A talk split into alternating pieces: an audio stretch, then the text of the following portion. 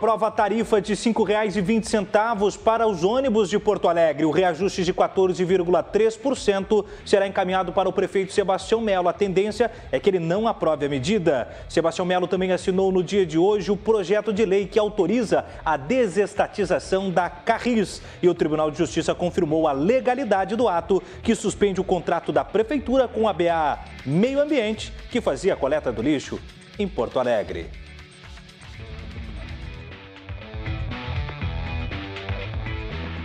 Cruzando as Conversas.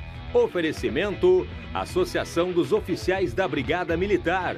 Defendendo quem protege você. E Badesul. Agente dá valor para o Rio Grande crescer.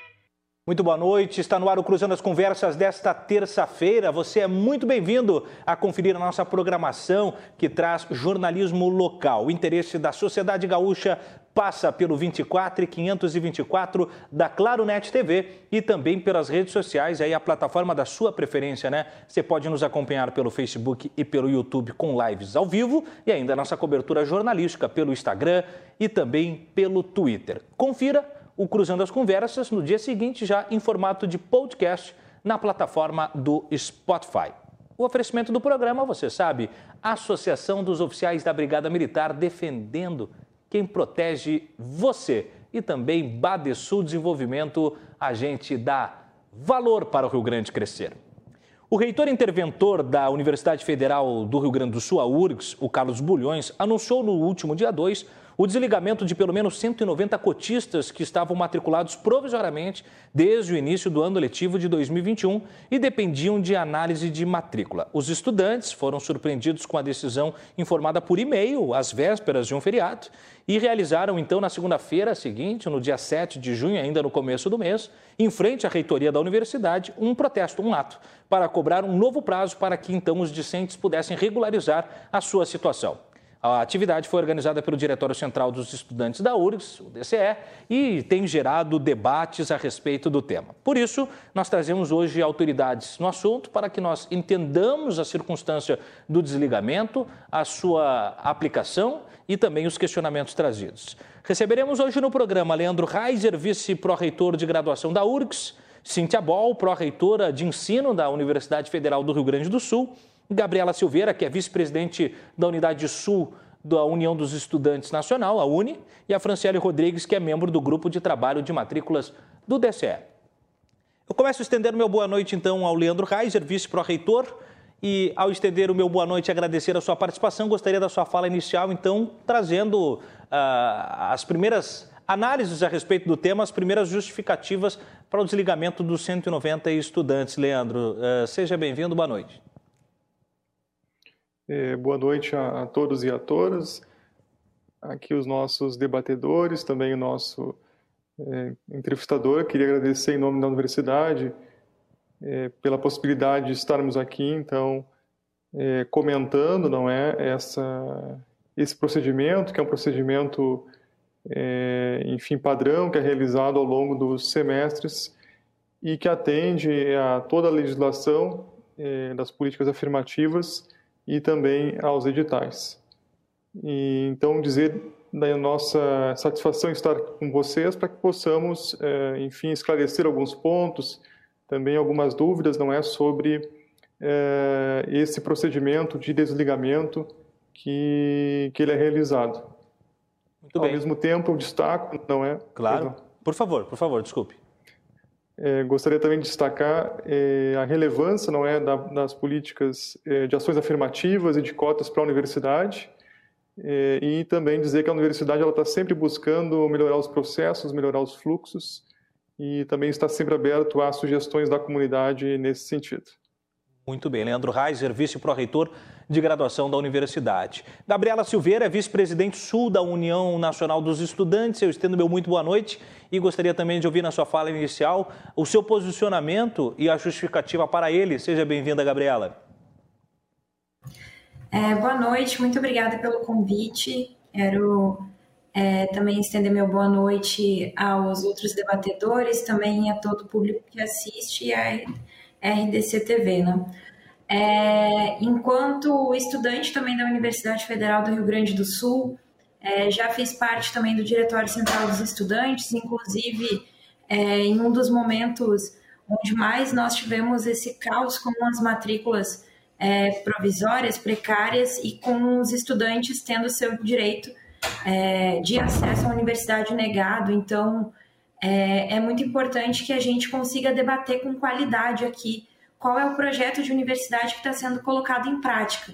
Nós temos hoje o desligamento desses quase 200 estudantes, né, 195 estudantes, e apesar de a universidade apresentar uma lista dos motivos pelos quais eles foram, é, de uma maneira geral, né, dos motivos pelos quais eles foram desligados, ainda assim nós queremos saber mais a fundo, né, quais motivos que levaram a esse desligamento, quais etapas esses estudantes estavam é, nos seus semestres, né, afinal de contas nós temos estudantes ainda aguardando pela análise da sua documentação. Desde 2018, estudantes que hoje já, está, já estão ou estariam na metade do curso, e a gente sabe que muitas vezes a análise da documentação, a interpretação por parte da universidade é falha, inclusive muitas vezes irresponsável, e nós precisamos defender as ações afirmativas, nós precisamos de defender as cotas né? E nós queremos saber também qual é o projeto da universidade. Né? Esses 195 estudantes foram desligados e isso significa 195 cotistas a menos, 195 vagas a menos para cotistas dentro da nossa universidade. Né? Então, que projeto de URGS é esse que desliga quase 200 estudantes cotistas né? e, mais uma vez, é, como já foi no passado, fecha as portas para uma popularização da universidade. Né? Então, nós somos é, contra o desligamento e nós somos, inclusive, contra a maneira como tem se dado lenta, irresponsável e muitas vezes inconsequente do, do processo de análise da documentação dos estudantes cotistas. Obrigado, Gabriela. A gente vai desdobrar o tema, é claro. Cíntia Bol, pró-reitora de ensino da URGS. Agradeço a sua participação, a sua presença e também peço, então, o seu posicionamento na sua fala inicial para que nós tenhamos os argumentos postos e a partir de então possamos cruzar as conversas. Seja bem-vinda, Cíntia. Obrigada. Boa noite a todos e todas. Boa noite, Gurias, Gabriela, Franciele. Boa noite quem está nos assistindo nessa noite tão fria, né? Uh, boa noite ao colega da RCTV também, ao professor Leandro primeiro lugar, agradecer a oportunidade de estar aqui com vocês, né, com os estudantes, com quem está, está nos escutando. É muito importante que a gente sempre uh, tenha esse tipo de canal de, de diálogo, né? Então a universidade ela tem primado por, por espaços de conversas, de discussões, uh, de esclarecimento de dúvidas, uh, de busca às respostas. Então, Uh, nós sabemos institucionalmente que o chefe de gabinete, uh, junto com a comissão de ingresso, tem recorrentemente conversado com o DCE, conversado com os estudantes, conversado internamente, também em busca de respostas, em busca uh, de qualificação desses processos de análise, tanto recursais quanto acadêmicos, quanto de PPI. Né? Então, é muito importante, em primeiro lugar, agradecer essa oportunidade de estar aqui com a Gabriela e com a Franciele.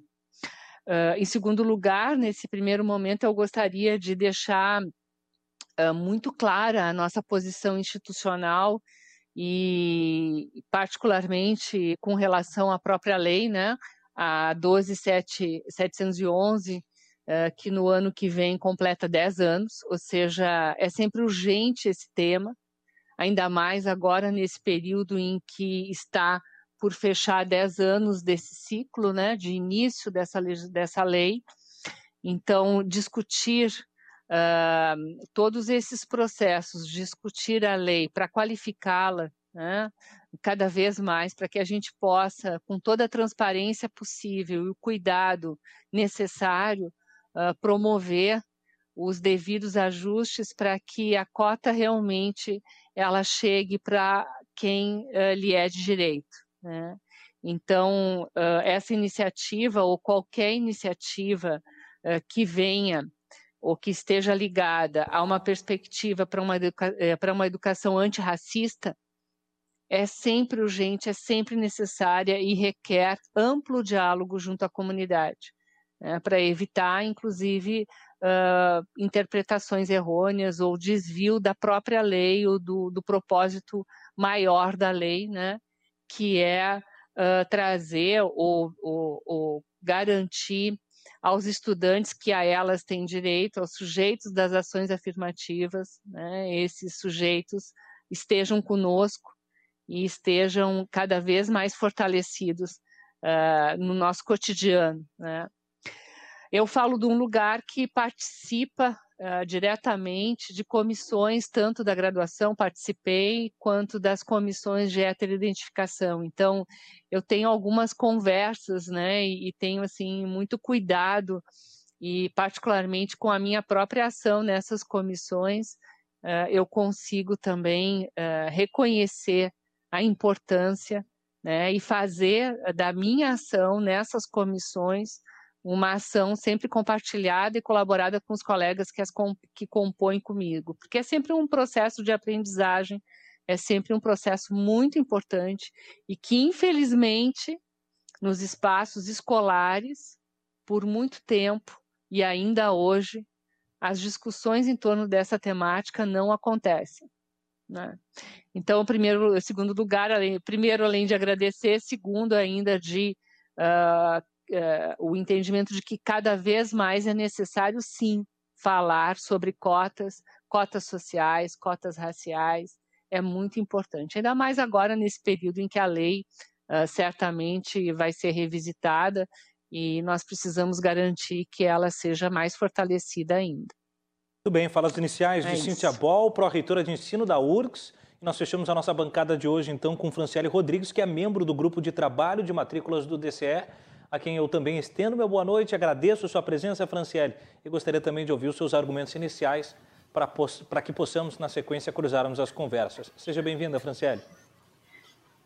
Obrigada, gente. Boa noite. Eu, além de fazer parte do DCE da URGS, né, eu sou estudante de Direito da URGS e queria estender meu boa noite para a reitora Cíntia, para o Leandro, para a Gabriela, aí, que está na luta junto em defesa dos estudantes, e dizer para vocês que quem está nos assistindo que esse problema, né, dos desligamentos dos cotistas da Universidade Federal do Rio Grande do Sul é um problema em que nós viemos enfrentando há um tempo já, né? Não é somente essa listagem que saiu no último período, assim. Óbvio que essa lista saiu no final do semestre, né? No fim do semestre de 2020, mas não é um problema deste mês, da semana passada, é um problema em que a universidade vem enfrentando a um longo período, aí poderia dizer há anos, né? Tem casos de 2017 em que a universidade demorou para avaliar a documentação. E o nosso posicionamento uh, enquanto DCE, porque nós somos a entidade que representa os estudantes da URGS dentro da universidade, é de que sim, que é muito importante as ações afirmativas, e todo mundo aqui levantou nas suas falas. E eu gostei de ouvir isso, né? Porque é necessário a gente sempre levantar a importância das ações afirmativas e sempre defender elas, porque foi com muita luta que nós conquistamos elas hoje mas é necessário que, para além das ações afirmativas, a gente entenda que esses estudantes cotistas devem permanecer dentro da universidade. A gente passa no vestibular, ingressa na universidade e o desejo é que a gente permaneça e se forme. Essa é a nossa luta aí diária, constante do DCE, do DCE, do movimento estudantil e de outras entidades que estão junto conosco. Então, eu gostaria de abrir minha fala ressaltando isso, porque o ano que vem, sim, 2022, vai ser um debate, né, sobre as ações afirmativas e nós vamos estar lá novamente defendendo, porque as ações afirmativas elas servem para combater as desigualdades sociais que ainda assolam a nossa sociedade. Então, é necessário que a gente aqui em conjunto consiga fazer um, uma conversa, um debate de alto nível, que entenda o problema que a universidade passa e que transmita para vocês que estão assistindo a gente, para que se unam nessa luta em defesa dos estudantes. Porque a nossa maior arma social é a educação. Então, essa seria a minha fala inicial. Muito bom, muito obrigado, Franciele. E agora vocês todos fiquem à vontade para dentro da fala do outro convidado, se tiverem algo a acrescentar, podem pedir a fala. Né? Eu, eu respeito sempre a ordem né, das apresentações, mas uh, o programa é Cruzando as Conversas. A gente pode, em algum momento, né, tendo algum conteúdo a acrescentar, pedir a fala e a gente mistura um pouco e miscigena, que é importante. Agora, Leandro, uh, eu sempre que vocês uh, falam na abertura do programa, eu peço que os convidados explorem as suas falas iniciais pego esses conteúdos e a partir dali eu desdobro. Uh, você falou em procedimento padrão dentro uh, da legislação, que há uma legalidade uh, que, vamos dizer assim, respalda as ações. Então eu pergunto, quais procedimentos padrões são esses? Quais os aspectos legais são questionados e que podem mostrar talvez uma fragilização e por isso se questiona? E a pergunta talvez mais forte, então os 195 estudantes, eles são uh, comprovadamente faltosos com alguns dos elementos ou há uma possibilidade na, no amplo direito de defesa de que haja um desligamento errático de algum percentual deles?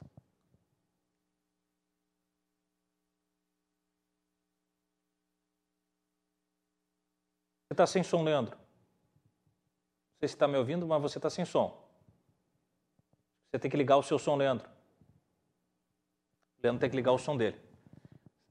O Leandro está falando e ele não está nos ouvindo. Pode ser que deu algum problema, eu vou é, avisar ele por ar. Ó, Leandro, você está você tá sem som? Vê se você liga o som aí. Se Agora sim? Perfeito. Você pode começar a fala do início, por favor? Perfeito. Maravilha. Então, é, obrigado pela pergunta. É, dizer que é um processo administrativo que é realizado, né? então ele tem todo o rigor de processo administrativo, a transparência, o candidato ele acompanha o processo durante todo o tempo, inclusive há uma etapa recursal, não é? é no qual ele pode, é, enfim, recorrer à decisão, né? É, caso tenha sido contrária, e dizer que também todo esse procedimento ele está previsto no edital, que o candidato ele tem ciência, não é? Inclusive esta é, questão de que caso ele não é, não comprove a sua condição, por exemplo, em relação à renda ou até mesmo à questão étnico, ele é, será, então, ele perderá o seu vínculo, né? É, então, isso tudo está previsto no edital. O candidato, ele tem, ele tem ciência, né, é, de que esse procedimento será realizado e, caso ele não comprove, então, será é, desligado. E eu queria também é, enfatizar um ponto importante nas melhorias dos fluxos que vem sendo realizado, e foi o caso agora, não é que o desligamento ele ocorreu após a finalização do semestre. Né? Então, com isso, é, se preserva, por exemplo, a possibilidade que o estudante, caso ele venha, né, através de um recurso, enfim, é, ainda continuar na URGS ou ingresse em outra instituição, ele poderá aproveitar, não é, os créditos é, do último semestre, né? Então isso foi uma, digamos assim, uma melhoria em relação aos anos anteriores, não é? é que eu gostaria também de destacar. Muito bom. Cíntia, uh, com essa capacidade de recurso, enfim, né? O que eu pergunto é o seguinte: essas vagas elas ficam em aberto, elas não são ocupadas por suplência, é simplesmente há um dissolvimento de 195 alunos cotistas e não há um preenchimento dessas vagas, por exemplo. Quando essas vagas elas acontecem, o, o renuncia, quando essas vagas são renunciadas e há um desligamento do estudante, automaticamente a universidade promove chamamento. Uh, se vocês observaram uh, agora no último período, uh, especialmente de dezembro para cá, a universidade fez vários chamamentos. Hum. E o nosso reitor tem uma preocupação imensa que não haja vaga ociosa na universidade. E ele fez uma, uma solicitação tácita para a equipe para que, sempre que possível, fizesse chamamento para evitar justamente essas vagas ociosas. Então, enquanto os estudantes eles estão nesse processo e assim que é comprovado uh, que o estudante não, como os colegas mesmos falaram, de 2018, né? Então, a, até que se chegue o final do processo, ainda assim a gente acredita ou a gente mobiliza todos os esforços para que o estudante possa comprovar possa fazer os encaminhamentos, isso fica registrado dentro do portal do ingresso, que é o lugar onde ocorre todo o processo. Então, o estudante ali tem como observar a sua situação, tem como observar o andamento do processo, justamente para evitar, uh, por exemplo, que alguma situação aconteça e o estudante fique sem essa informação. Então, e nós, inclusive, no edital tem claro dito uh, que todo o processo tem que ser digital. E a gente ainda tem aceitado, por conta de. A gente entende que o nosso desejo é realmente que nós tenhamos os nossos estudantes conosco. Então, tem alguns processos que foram em papel, né, e que esses processos não foram devidamente uh, informados, esclarecidos, e rapidamente, quando a universidade percebe isso, ela reintegra estudantes que estavam, inclusive, nessa lista. Então, são cada caso a gente procura e, e, é claro que eu entendo que há uma questão, uh, digamos assim, da morosidade, né, ou de uma aparente morosidade para a sociedade, mas a nossa preocupação institucional, independente uh, de qualquer coisa, nós somos servidores públicos, né, que nós temos as leis que nós precisamos cumprir, nossas próprias do serviço público. Então, como eu acompanhei de perto a comissão recursal de PPI, e ainda Porque, sobre. Perdão, uh, Cíntia, faço... desculpa, desculpa interromper, você usou a segunda vez o PPI. Você pode esclarecer para a gente o que seria a, o PPI? Pretos, pardos e indígenas. Certo. São, são os teores é, de então... cota étnicas. Isso. Então, quando se faz um processo de, de, de, cota, tem a primeira instância, que é aquela onde os estudantes fazem todo o, a verificação, e eu uh, ainda estava com muita, muito trabalho vinculado né, ao processo físico, então havia todo o processo de aferição, e, e quando o estudante, uh, por, por algum motivo, né, que foi verificado, ele não consegue comprovar suficientemente a sua condição, ele pode entrar com recurso. Então, eu fazia parte dessa comissão recursal, que é uma comissão uh, que é à parte, né? ela não tem vínculo com a comissão de ingresso, ela é uma comissão recursal de PPI. Então, eu acompanhei muitas melhorias, a gente ajudou, nós, como integrantes da comissão, a, a, promover muitas melhorias, inclusive no próprio uh, uh, portal de ingresso que hoje nós temos na universidade, que é um portal de, do ingresso que tem, além de questões uh, com perguntas e respostas, tem vários vídeos. Então, ano a ano, o cuidado da comissão de ingresso, que é vinculada diretamente ao reitor, e tem feito tratativas também com o gabinete, a gabinete e, e reitor, uh, tem formulado ações que, na comunicação com a sociedade, procuram deixar mais claro os processos de seleção, os processos de ingresso. Né? Então, nós temos, inclusive, um quantitativo menor de estudantes, uh, digamos, uh, que estão sendo de agora para frente, né, se a gente puder considerar assim, um quantitativo cada vez menor de estudantes que são desligados. Então, como a própria a Gabriela ou a Franciele comentaram, existem alguns já anteriores que estão nessa lista, né?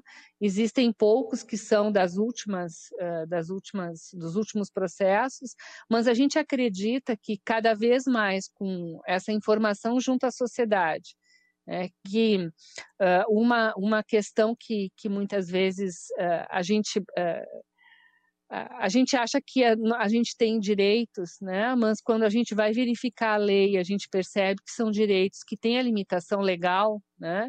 Então, quais uh, direitos? quais direitos que... você se, se refere, Cintia? Por exemplo, uma das coisas que mais nos uh, incomodavam, eu vou falar bastante da minha da minha experiência, assim, sabe? Uh, esqueci o teu nome. Thiago. Deixa eu anotar aqui. Tiago. O Tiago.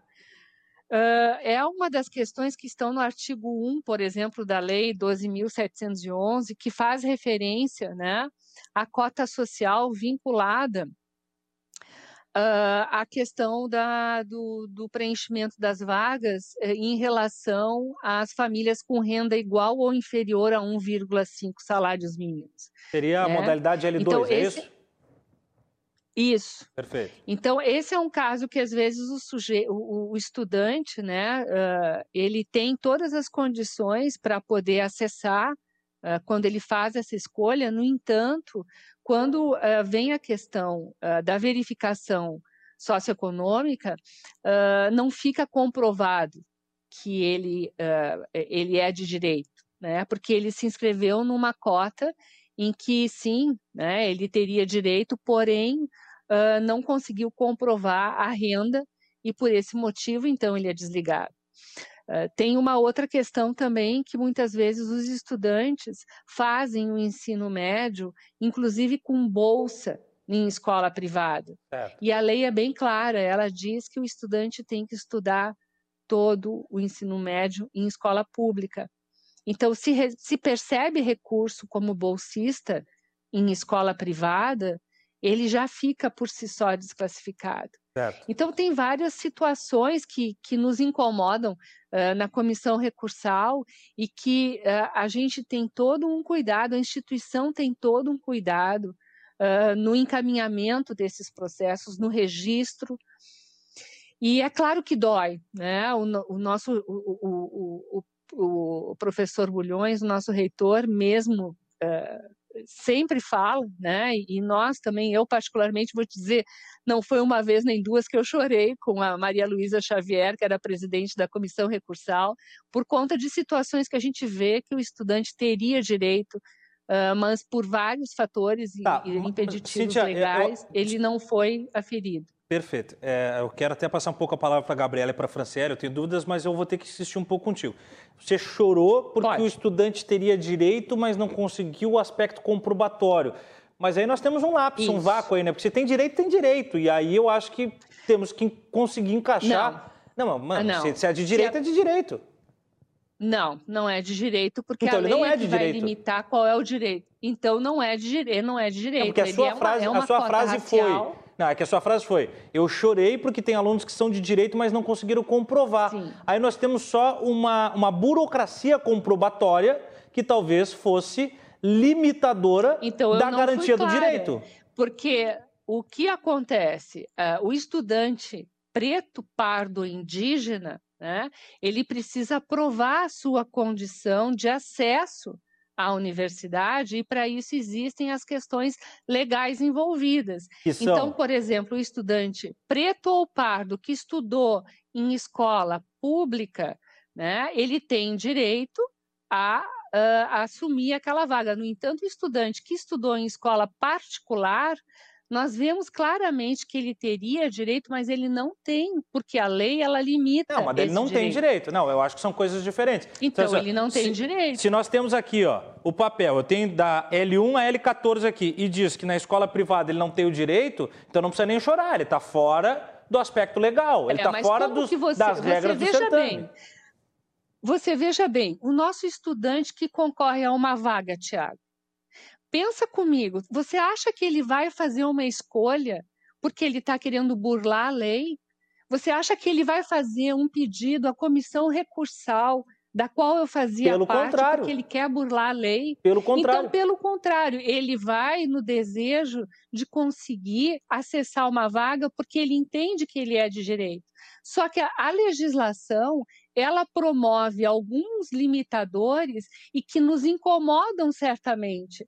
Quer dizer, é por isso que a gente se, a gente se entristece muitas vezes por promover um desligamento do estudante, porque ele. Tu entendeu? Então, é por esse motivo que a gente eh, aposta muito no portal do ingresso.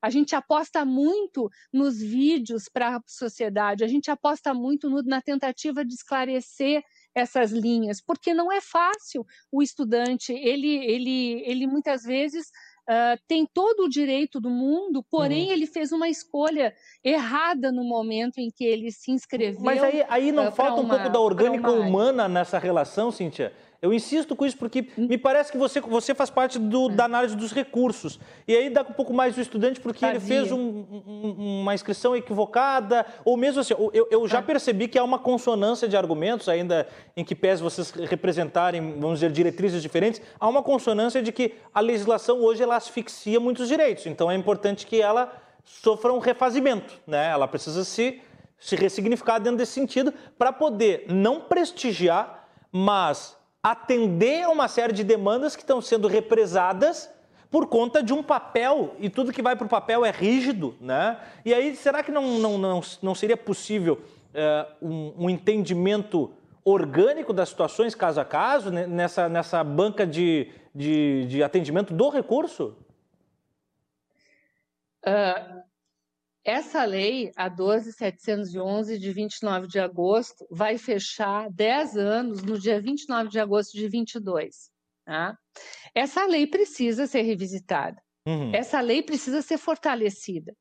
É, uma das coisas que particularmente uh, nos incomoda, me incomoda, eu e a, quem defende né, a, a, a, lei, é o quanto um estudante que, por exemplo, recebeu uma bolsa e ele estudou no ensino médio, uh, numa escola particular, ele, ele fica de fora numa, numa cota, por exemplo. Né? Teria toda uma discussão pedagógica desse princípio, visto que ele estudou, uh, num, mas ele no meu entendimento, né, uh, ele é de direito para o processo, justamente até porque ele recebeu a bolsa. Então, tem vários detalhes na lei que precisam ser revisitados. Certo. E a gente não pode ter medo de falar, Franciele, a gente não pode ter medo de falar, Gabriela, sobre essas coisas. A gente não pode ter medo de colocar as fragilidades da própria lei em jogo, que é o que eu acabei de dizer, porque a gente acredita que esse estudante quer muito estar com a gente. Por isso que eu falo que ninguém quer fazer o desligamento do estudante. Agora, a gente precisa, como servidor público, cumprir a lei, cumprir uma legislação que está em pauta, cumprir as limitações legais que essa lei nos impõe. Muito bom. Gabriela, na sua fala inicial você falou que a análise documental ela é falha e irresponsável. A falha é falha, né? São procedimentos administrativos que precisam se reorganizar. Aí eu gostaria que você apontasse as falhas. E irresponsável, aí eu atributo a ação humana diante do processo. Eu queria que você desdobrasse esses dois pontos. Onde a falha e onde a irresponsabilidade? Claro. É, primeiro que, de fato, nós precisamos conseguir avançar nesse debate, mas é preciso que a gente também coloque algumas coisas aqui né? Todos nós, acredito, né? Mas pelo menos é, posso falar da, da minha parte, da parte da Uni também, dos nossos colegas do DCA da URG, somos grandes defensores da universidade pública, né? Da universidade pública de qualidade, é, que garanta um acesso democratizado, mas mesmo assim nós não podemos deixar de apontar algumas falhas, né? Nós não podemos terceirizar é, a culpa ou as consequências de um, de um processo que hoje se torna ineficaz e extremamente burocratizado só pela lei de cotas. Afinal de contas, a lei de cotas vale para todas as universidades federais do Brasil e a URGS é a única que apresenta o problema da maneira como apresenta. Nós temos, por exemplo, a Universidade Federal do Rio de Janeiro, que tem um ingresso de 9 mil estudantes por ano. A Universidade Federal do Rio Grande do Sul, salvo engano, tem um acesso de entre 6 mil e 6.500 por ano. É, pelo menos esse era um dado lá de 2017, quando eu fazia parte do Conselho Universitário. É, e é a única universidade que apresenta esse problema e com o tamanho que apresenta. Né? Então, nós temos sim um processo falho dentro da nossa universidade. Nós não podemos apenas apontar para a lei de cotas. O problema é dentro da nossa universidade. E quando eu falo é, de um processo muitas vezes irresponsável uhum. e falho, é falho porque nós temos estudantes que há três anos esperam e precisam entrar todos os dias no portal para saber como anda o seu recurso. De fato, é transparente, os estudantes sabem quando os seus documentos estão sendo analisados, os estudantes podem recursar. A questão é que esses estudantes há três anos precisam se preocupar com as suas provas, precisam se preocupar muitas vezes com o seu sustento e ainda precisam se lembrar de todo dia entrar no portal. E isso é torturante. É, um é, três anos é quase o tempo, prova, Três anos é quase o tempo da graduação. Exatamente, isso é uma tortura para qualquer estudante, uma tortura psicológica. Todo dia tu entrar no portal e tu não saber se naquele dia tu vai continuar sendo estudante da URGS ou tu vai deixar de ser estudante da URGS. E, e por que essa morosidade, Gabriela? Por que essa morosidade do... Por que, por que há essa morosidade? Existe, é, acho que não existe um único elemento, mas o que é fato é que a URGS não se preparou e ainda segue não preparada para esse processo. Né? Nós precisamos ter uma estrutura melhor da universidade para isso, um processo melhor desenhado. E é claro que melhorou de 2017 para cá, mas ainda há muito que avançar. Né? Existe um problema aí que nós podemos identificar em várias falas, principalmente por parte da administração central, é que hoje nós tratamos os estudantes cotistas muitas vezes durante o processo de análise da documentação como possíveis fraudadores e não como estudantes que têm direito é, àquela vaga. Muitos estudantes foram submetidos a humilhações durante o processo de análise da documentação. Eu também chorei inúmeras vezes quando eu recebi colegas meus que é, tiveram 13 terceiro duplicado se transferia, se tinha 50 reais numa conta e transferia para outra, isso era duplicado como se fosse, ao invés de 50 reais, eram 100 reais, e nós sabemos é, que uh, existe uma dificuldade, quanto menor a renda daquele estudante, mais difícil vai ser para ele comprovar. Né? Nós temos, por exemplo, a exigência de documentações com banco. O horário do banco é restrito. Um trabalhador em horário comercial, por exemplo, não consegue ir no banco. Mas isso não significa que aquele estudante não tem o direito ou ele não consegue comprovar. De fato, ele não consegue enviar a documentação pelo portal. Mas foi uma briga e eu sei porque eu estava lá brigando junto com outros colegas para que o tempo de recurso fosse maior, porque ele já chegou a ser em três dias. Né? Então, é, a gente tem melhorado, mas precisa melhorar muito e é dentro de casa. Né? Porque antes da URGS pensar em contribuir para a lei de cotas, precisa pensar como tem tocado a lei de cotas dentro é, né, do, do, dos seus limites. E eu não tenho dúvidas que ainda é um processo é, muitas vezes irresponsável é, e falho. Né? Nós tivemos, durante esse processo, capacitação dos profissionais que fazem análise da documentação, mas ainda é pouco. Né? Nós sabemos que precisamos de mais profissionais, isso também é muito impactado pelos cortes nas, na, na verba das universidades federais, né? mas dentro do possível nós precisamos o fazê-lo. Né? E nós não podemos deixar com que tantos estudantes é, fiquem de fora da universidade. E a gente também não pode deixar de falar do símbolo que é para qualquer estudante de escola pública, para qualquer estudante preto, pardo, indígena, para qualquer estudante é, com deficiência, para qualquer estudante que almeja entrar na Universidade Federal do Rio Grande do Sul e sabe que as cotas é, é uma maneira de fazer com que o seu direito de acessar a universidade seja realizado, é um impacto muito negativo. Nós abrirmos os jornais e, à véspera de um feriado, a Universidade Federal do Rio Grande do Sul ter desligado 195 cotistas. Isso impacta na vida das pessoas. Nós temos tido cada vez mais a juventude abandonando os estudos e sonhando menos com a universidade. E quando a URGS tem esse tipo de atitude, é um símbolo e é um símbolo muito ruim. Então nós precisamos nos atentar a isso e precisamos melhorar sim o processo. Nós já tivemos casos é, absurdos em que os, os servidores que analisavam a documentação entravam no Facebook ou em outras redes sociais dos candidatos para testar se aquele candidato era realmente pobre. Isso é absurdo em tantos níveis que eu espero nem precisar é, entrar no detalhe, né? Mas nós é, até muito pouco tempo atrás, e tenho minhas dúvidas se até hoje não fazemos isso, ainda tratamos estudantes cotistas como possíveis fraudadores, e a URGS, sim, ainda submete esses estudantes a uma pressão psicológica é, que é inimaginável né, para quem não passa por essa situação de todo dia precisar abrir o seu portal e não saber se aquela prova que a gente passou a semana inteira estudando vai valer a pena fazer. Afinal de contas, aquele estudante pode abrir o portal e ter a sua documentação indeferida é, e muitas vezes por detalhes é, que, que são erros da própria universidade, né? Então nós temos muito que melhorar e nós precisamos sim é, discutir a lei de cotas, mas no sentido de ampliar ela, é, no sentido de fortalecer essa lei e de fazer com que as universidades possam se estruturar melhor, né? Principalmente aqui o caso da nossa universidade.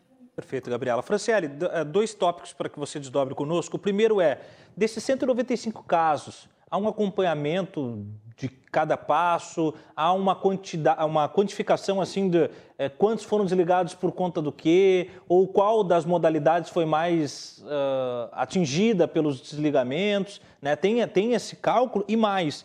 Uh, indo na linha do que falou a Gabriela agora, na sua fala final, há uma necessidade de melhoria. Você tem alguma sugestão, ou pelo menos um entendimento estrutural do que pode ser melhorado a curto prazo com os limitadores identificados pela Gabriela, porque é muito importante, né? Um ponto em comum. Há corte de verba que vem desde o governo federal e que limita especialmente a ação de, de braço, né? Mão, mão de, de obra, né? Mão de trabalho aí. Então, nós temos essa realidade e ela não vai se alterar. Então, com a realidade vigente, há algum tipo de, de mudança que poderia uh, melhorar o processo? Tiago, eu queria, antes de chegar nesses dois pontos que tu me trouxe, eu queria iniciar para entender, assim, como é que a situação da universidade chegou assim, né? Bom, em 2019, porque o, a gestão atual, que eu faço parte do DCE, né, concorreu em 2019 e venceu, o que, que acontece? Nós vimos que tinha esse problema já de anos, mas que precisava ser solucionado, né? E uh, implementamos esse grupo de trabalho na gestão para entender os problemas maiores que os estudantes relatavam para a gente. E não são poucos problemas, são muitos problemas. Alguns foram atendidos com algumas das nossas reivindicações e eu vou falar, mas tem outros que ainda permanecem e que estão nessa listagem também que foi lançada, né? Então, em 2019, nós montamos o grupo de trabalho, nós entendemos que vivemos numa sociedade que o meio jurídico também é necessário, porque muitas das vezes administrativamente a gente consegue reverter os casos e a gente saiu muito vitorioso em vários recursos administrativamente com a universidade, recursos que nós escrevemos, que eu escrevi, outros colegas que compõem o DCE da URGS escreveram e a gente conseguiu vencer. Mas teve outros casos também que eram casos judiciais que tinham que entrar na justiça para conseguir reverter a, a questão da, da matrícula. Porque eram estudantes que já tinham sido desligados, ou seja, essa listagem de desligamento foi atual agora no final de semestre, mas eu ressalto novamente que a história de desligamento de cotistas na URGS não é uma história de ontem, não é do, do mês anterior, é uma história que está presente na universidade aí uns três anos já e que a gente tem que combater. E o que, que nós entendemos? Que nós precisávamos de apoio jurídico também. Uhum. E é por isso que nós temos hoje parceria com o escritório, Uh, no qual a gente fez uma reunião na semana passada e um dos associados estavam com a gente, que é o Dr. Rafael Lemes, e que tem dado apoio a gente nessas causas. Então, a gente já conseguiu ganhar da universidade em ações, diversas ações, né? Porque tem um problema também que a Gabriela trouxe, que é a questão do cálculo na renda. Duplicam a renda, fazem um cálculo diferente. Tem o problema que nós conseguimos reverter, que é a questão do pai. Para quem não sabe, aqui no Brasil, o IBGE, que é o Instituto de Pesquisa Brasileira, ele aponta que 11 milhões de mães criam seus filhos sozinhos. E a URGS, e eu digo isso principalmente em 2018, porque foi o meu edital. Eu sou uma cotista L2. O cotista L2 é o cotista preto, pardo ou indígena, de escola pública e renda inferior. Isso é um cotista L2, para quem não sabe. Inferior eu acho que ficou meio que no né? ar, assim, né? E isso, isso, mas enfim, é essa a renda, mas na, na, na época não tinha nem chegado a isso, e mesmo assim a URGS queria que eu comprovasse mais coisas, né? Mas esse é um caso meu que é a realidade de diversos estudantes. Certo. Essas mães solos que criam seus filhos, a universidade exigia que mesmo que tu tivesse casado ou não tivesse contato com teu pai, que é a realidade, eu acabei de trazer uma pesquisa apontada pelo IBGE, exigia que tu comprovasse a renda desse pai ou dessa mãe que não estava presente. Se tu fosse casada com 22 anos ou casado com 22 anos, ainda assim tu tinha que declarar a renda dos teus pais. Eu tive um problema específico, né? Porque eu faço parte dessa realidade das 11, mil, 11 milhões de mães solos aí e não declarei a renda do meu pai. Mas com muita luta eu consegui reverter a situação e consegui o direito da minha vaga porque ela era minha por direito. Você precisou Isso é ter direito judicializar, Franciele? Não precisei judicializar, eu enviei imagens da minha casa, porque eu moro na periferia, a minha casa é uma situação uh, precária, enfim, né? Tirei fotos da minha casa, mas não foi a URGS que foi atrás, porque eu até vi ali a Cíntia. Eu gostei de ver teu sorriso, a reitora, porque é importante isso. A gente quer rir, a gente não quer chorar. Mas não foi a universidade que foi atrás de mim. Fui eu, com o apoio jurídico, que tirei fotos da minha casa, ressaltando que eu tinha renda inferior, que eu morava com a minha mãe e detalhei a situação em que eu me vivia com os meus pais, porque eu vivia num ambiente de violência, por isso que eu não tinha contato com ele. E olha o constrangimento que o estudante tem que passar, porque eu tive que detalhar tudo que ele fazia na minha residência para provar para a universidade que eu não tinha contato com, com ele. Enviei fotos da minha casa, porque a universidade me pediu um recurso e não detalhou o que faltava. Tem mais esse problema que é relatado pelos estudantes, e isso é um caso meu, mas que diversos estudantes vieram até nós do DCE e relataram. Eu senti que era falta da questão do meu pai, porque foi a única coisa que faltou. Eu fui atrás do protocolo, protocolei fotos da minha residência, refor reforcei a minha história de vida, a história da minha mãe, que eu sou filha de faxineira, e ressaltei para a universidade que eu tinha direito àquela vaga. E eles demoraram, sabe quanto tempo, Thiago, para me responder todo esse período aí? Um ano e seis meses. Esse foi o tempo da avaliação da documentação da Franciele que está falando contigo. O, o Franciele, deixa eu só tirar Outros uma dúvida. Outros estudantes... Desculpa te pode interromper, falar, só para entender falar. ali quando você falou, é, você tinha renda inferior e não tinha convívio com o pai, mas quando você foi questionada na legalidade, no direito ao acesso à vaga, não foi informado qual item você não preenchia, é isso? Você teve que meio que adivinhar. Não foi informado, não foi informado, é mas no meu raciocínio de ler ali o edital, eu li o edital, uhum. entreguei a documentação da minha mãe, entreguei a minha, mas eu não tinha contato. Falei, vou entregar, porque eu entendo, eu, enquanto estudante de direito, eu tenho certeza que é uma violação, é dano à pessoa humana, tu fazer ela se encaixar nessa situação de ter que uh, declarar ali, né, detalhar o que, que acontecia dentro da tua residência né? Porque é uma história triste, é a realidade dos, de diversos estudantes. Claro. E eu vi que era faltava o documento dele ali no sentido. Só que isso não é eu que estou falando, tá até hoje no portal do meu candidato. Essa é a realidade de muitos estudantes. Lá não dizia uh, que faltou a documentação do meu pai, né? Faltava leia atentamente o edital. E eu já enviei tudo, não, não tenho noção do que falta, mas vou reforçar. Fui até o protocolo, protocolei fotos da minha residência. O advogado ajudou assinando, falando ela tem sim direito do, do, do escritório aí do DCE. E nós conseguimos reverter essa situação. Só que levou um ano e seis meses, né? Eu entrei em 2018/2 e só foi respondido em 2020, janeiro de 2020. Esse ano que eu tive a minha vaga, para quem não sabe. Só que aí é uma situação muito constante, porque a gente recebe diversas denúncias dos estudantes. Tem o caso do banco. E aí eu pergunto para os pró-reitores, para Cíntia, com todo o respeito que eu tenho a vocês, porque servidor merece sim, trabalhador merece todo o respeito, e nós somos aqueles que defendemos servidores, defendemos os trabalhadores. Eu pergunto para vocês: os trabalhadores que trabalham em trabalhos precarizados, como a Gabriela trouxe, que não conseguem acesso ao banco. Para quem não sabe, o banco funciona das 10 da manhã às 4 da tarde. É um estudante negro da periferia, vai lá no não vou citar nomes de bancos, mas principalmente os privados, e chega lá e pede para eles o extrato ou algum comprovante da conta. Eu queria que você se mentalizasse qual é o tratamento que esses estudantes recebem. Porque isso, professora Cíntia, é de chorar. Um ano e meio de avaliação é de chorar. Estudantes sendo desligados da universidade, com certeza é de chorar. Porque a gente passa muito tempo estudando, para alcançar o nosso sonho, porque o direito sempre foi um sonho na minha vida. Eu fui a primeira da minha família a entrar na universidade pública e não vou ser a última, porque eu vou seguir lutando para que mais entrem. E aí eu pergunto como é que nós, se colocando no nosso lugar, qual é o tratamento que esse estudante recebe. Porque a gente tem que bater muito pé para conseguir um comprovante de conta inativa em diversos bancos privados. E a gente conseguiu avançar nisso, Thiago, porque nós conseguimos fazer uma carta de reivindicação ao DCE solicitando que aumentassem o prazo do recurso, porque era três dias úteis e agora passou a ser cinco dias úteis. Avançamos? Avançamos. Temos que avançar mais, muito mais.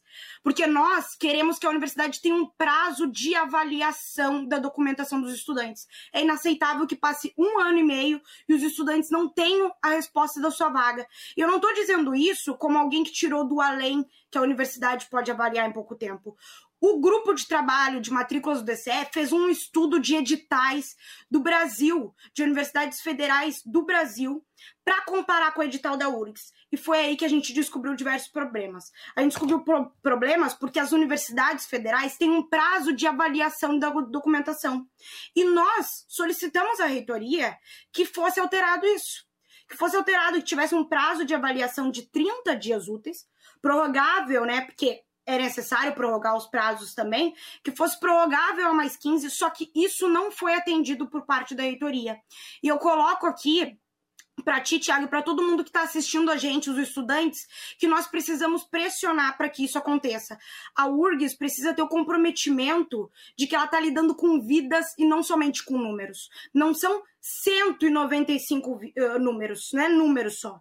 São vidas, são sonhos ali. E sim, agora indo para o ponto que tu me trouxe. Certo. Eu a, analisei a lista, né? Pra, porque é importante a gente se preparar para um, um, um, debate claro. e falar o que a gente tem que trazer. Nessa listagem, tem 16 estudantes ali que são L, L4, né? L4 barra Candidato L5. ingresso do Sistema Público de Ensino Médio, independentemente de renda familiar autodeclarado preto, pardo ou indígena, L4, L6. Isso. É. Esses estudantes são os estudantes que são preto, pardo ou indígena, independente de renda, não tem nada a ver com a renda, e ingressantes de escola pública, né? Uhum. Os outros estudantes, isso 16. Daí tem uma ampla concorrência, porque eu analisei a lista, e tem um, um, os outros estudantes, então, dessa lista, são todos com problema na renda, porque aí são L1, L2, que é o meu caso, outros Ls, né, que representam a cota inferior. O que que, analisando esses casos e o que nós recebemos no DCEP, que muitos estudantes se apavoraram, perderam a vaga, vieram procurar nós. A questão da comissão, para quem não sabe, a Universidade Federal do Rio Grande do Sul, em 2018, implementou uma comissão para avaliar quem é uh, preto, pardo ou indígena. Isso foi um grande passo, uma grande vitória, porque barra as fraudes que antigamente aconteciam dentro da URGS, né? Que agora é uma comissão que vai te avaliar e vai te olhar. Muito importante. Esses estudantes, alguns estudantes sem acesso à internet, não tiveram como ver a notificação. Alguns estudantes relatam que não receberam a notificação. E tem os outros casos daí da socioeconômica, que é o maior problema que nós temos nessa lista aí, na listagem, e também que é o problema que eu e a Gabriela trouxemos aqui para vocês. Esses estudantes estão vindo aos poucos, porque são muitos até nós, relatar esses problemas que nós trouxemos, né? Uhum. Problema no cálculo de renda, alguns problemas, documentos faltantes, e não estou dizendo que não falta documento, mas eu estou falando que tem um problema grave que nós precisamos avançar, que é entender que a universidade precisa estar tá preparada para os estudantes que não têm acesso à internet, porque essa é a realidade, estudantes que não conseguem ter acesso ao documento para entregar a documentação e isso acontece. A gente não pode tratar essa lista como a universidade vem tratando, que todos esses estudantes fraudaram, ou que todos esses estudantes tentaram burlar a lei. Porque eu, enquanto estudante de direito, eu entendo que, e todo mundo aqui entende que na sociedade nós temos que respeitar as leis. Só que a universidade não respeita os estudantes dando um prazo de avaliação. É. E a gente precisa avançar isso em conjunto. Não estou dizendo que a lei uh, em si não deve ser respeitada. Não é isso. Tá. Mas tem estudantes que têm direito e que estão perdendo a vaga porque o cálculo da URGS duplica, não tiveram contato com o pai, não conseguiram entregar, tem casos de falta de notificação, casos de estudantes que não têm acesso à internet e aí se tem e pessoas tem que não que sabem você que identifica, Franciele, tem casos que você estudando aí identifica que realmente esses alunos eles não contemplam os elementos necessários para integrarem a cota? Tem casos que tiver que tem estudantes, por óbvio, né, que não complementaram a cota. Não nessa listagem. Prestem bem atenção no que certo. eu estou falando. Você disse que os 195, os 195 casos são injustamente desligados. Todos. Os, esses casos que estão sendo citados na lista serão avaliados caso por caso, e eu estou falando enquanto DCE, para nós vermos os problemas desses casos. Já tiveram casos que chegaram na gente e falaram assim: ó, oh, faltou documento, faltou notificação e tudo mais. Uhum. E nós vamos recorrer. Certo. Isso eu estou afirmando aqui para ti, Thiago, e para quem está assistindo a gente. Certo. Agora, nós não podemos somente tratar os casos da lista, nós precisamos tratar o caso também geral da universidade, porque, inclusive, a universidade lançou uma nota, né, se posicionando que não iria abrir um novo prazo para esses estudantes entregar a documentação e também informou que no final do próximo semestre terá um novo desligamento.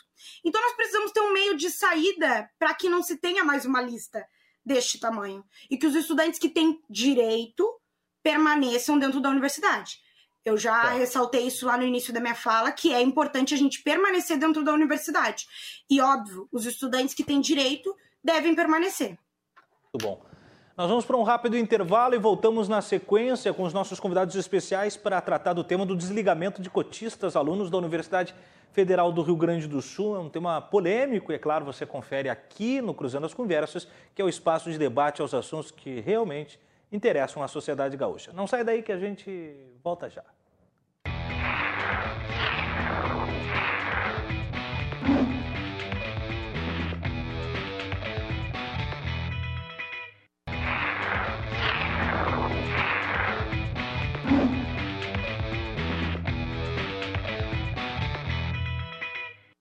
Bem, voltamos então com Cruzando as Conversas desta terça-feira e hoje nós falamos sobre o desligamento de cotistas na Universidade Federal do Rio Grande do Sul. O programa chega num oferecimento de Associação dos Oficiais da Brigada Militar, defendendo quem protege você e também Padesul Desenvolvimento, a gente dá valor para o Rio Grande crescer. Lembrando que você pode acessar o www.rdcshopping.com.br e lá você encontra os melhores produtos com os preços mais baixos, como o kit Cancela Inchaço. Não perca aquele combo da Magras com quatro sessões de termolipo e mais quatro drenagens corporais por apenas seis parcelas de R$ 83,83. Tá de barbada, né? Acesse lá www.rdcshopping.com.br. Eu recebo hoje Comigo, Leandro Reiser, vice-pró-reitor de graduação da URGS, a Cíntia Bol, que é a pró-reitora de ensino da URGS, a Gabriela Silveira, que é vice-presidente sul da UNI, e a Franciele Rodrigues, que é membro do grupo de trabalho de matrículas do DCE da Universidade Federal.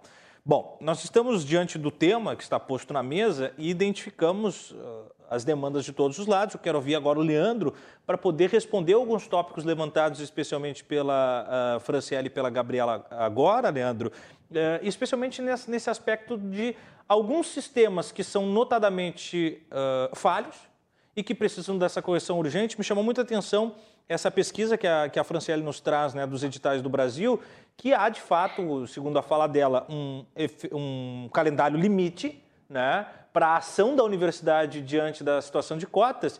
E me chama a atenção, é, é, é inadmissível que nós tenhamos três anos de aferição de uma documentação. É uma batalha judicial, bem dizer, interna, administrativa, uh, ao passo em que um, univers, um universitário ele deve ficar em torno de quatro a seis anos na universidade, pelo menos 80 a quase 90% do tempo ele passa, se for o caso, uh, implicado nisso. Como corrigir isso? Qual é o cenário para tão logo aí, Leandro?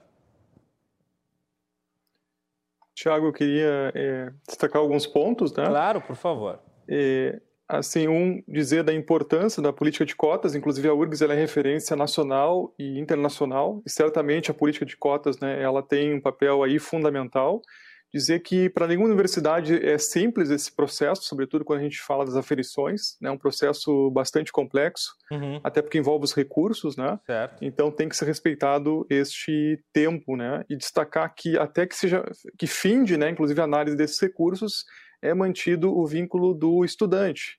E então foi adotada inclusive essa alteração de que agora o desligamento, caso venha a ocorrer, ele será sempre no final do semestre, né? Uhum. De tal forma sempre pensando no estudante, na possibilidade então é, de mitigar os impactos é, na sua vida acadêmica. Mas eu queria também destacar o seguinte, Tiago e Franciele, Gabriele, né, professora Cíntia, que veja, né, que hoje nós, graças às informações que a professora Cíntia ela, ela apresentou da melhoria, né, enfim, é, nós temos aí 90 até 95% dos estudantes passam por esse processo, conseguem comprovar sua condição, enfim, é, e tem né, a, sua, é, a sua matrícula na universidade efetivada, não é?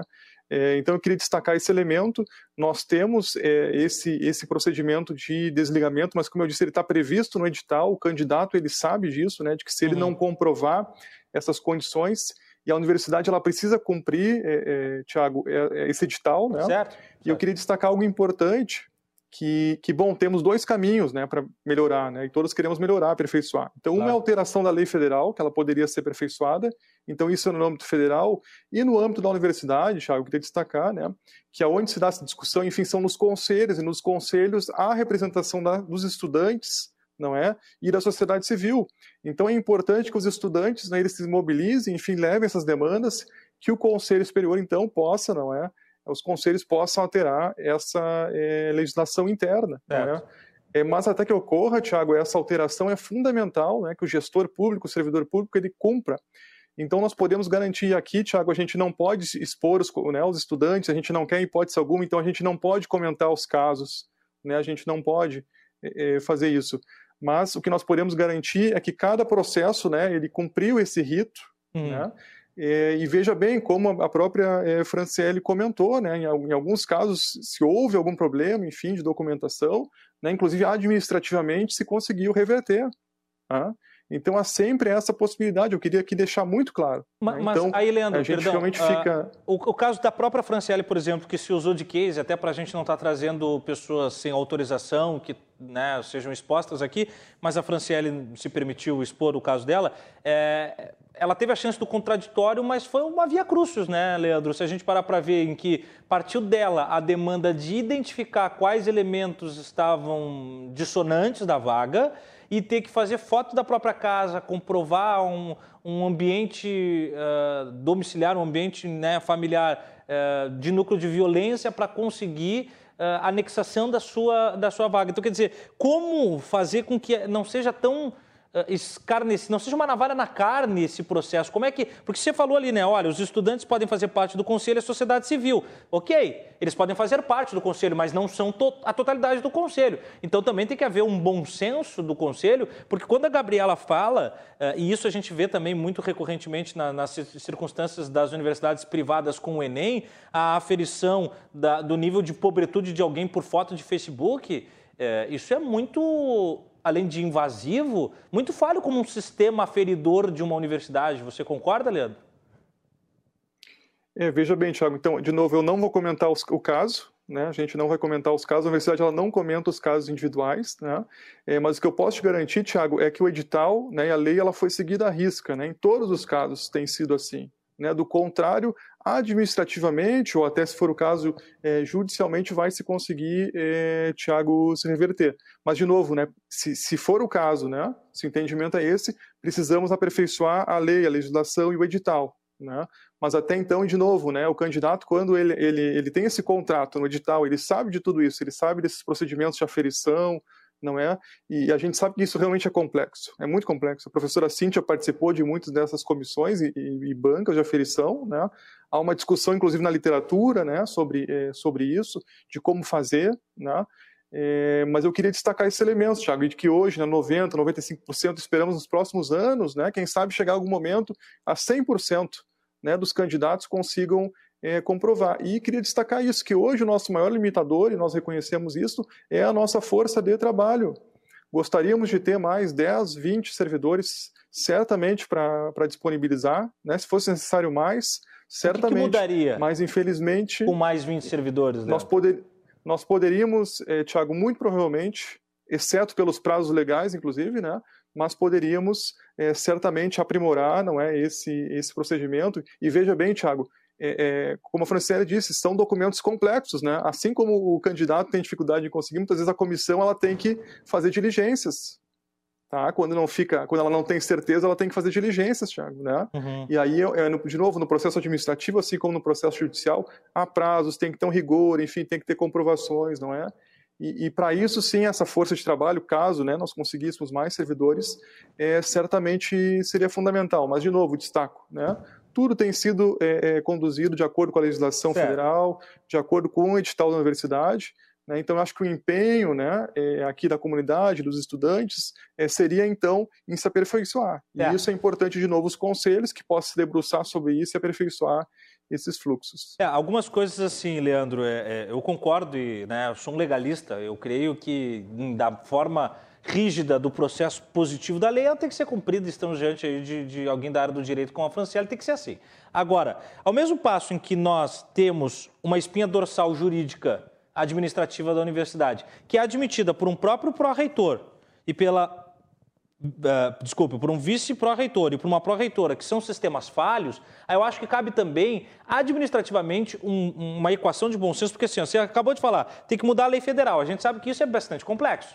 Né? Então, administrativamente, nós temos que criar elasticidade, não que sejam abertura de portões para os corrompedores, o, o, o, enfim, quem não cumpre os pré-requisitos, não é isso que eu estou dizendo, jamais defenderia isso, mas né, no, no trâmite da coisa. Porque se você fala que falta mão de obra, e realmente falta, e a culpa disso é da falta de repasse do governo federal, é, ao mesmo passo também há uma possibilidade de se estabelecer prazos mais elásticos, já que eu não tenho como dar conta de tanto documento periciado em curto espaço de tempo. Então, acho que um dos elementos que eu identifico na conversa de vocês quatro é reorganizar os prazos que são estabelecidos, que são reclamados pelos recorrentes, e aí já atenderia as duas demandas, para que o aluno vamos dizer assim, afetado por esse, por esse impacto, ele tenha tempo hábil de recursar, e para que vocês tenham mão de obra que é enxuta e pequena, para conseguir desdobrar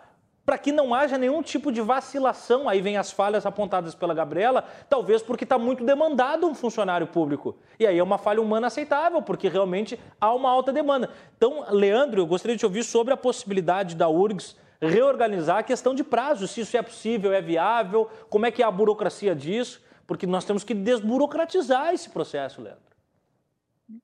Veja bem, Tiago, nós não temos eu... entendimento que seja falho né, o, o procedimento. Né, nós, não, nós não temos, em absoluto, né, Tiago? É, todos os procedimentos, e isso é importante dizer, editais também ao longo do tempo eles sofreram alterações. Eles foram, Tiago, seguidos à risca, né? então não houve falha alguma. Tá, mas já, é, existe casos de... Prazos... Não, peraí, Leandro, peraí. Existem casos de alunos que no recurso recuperam suas vagas?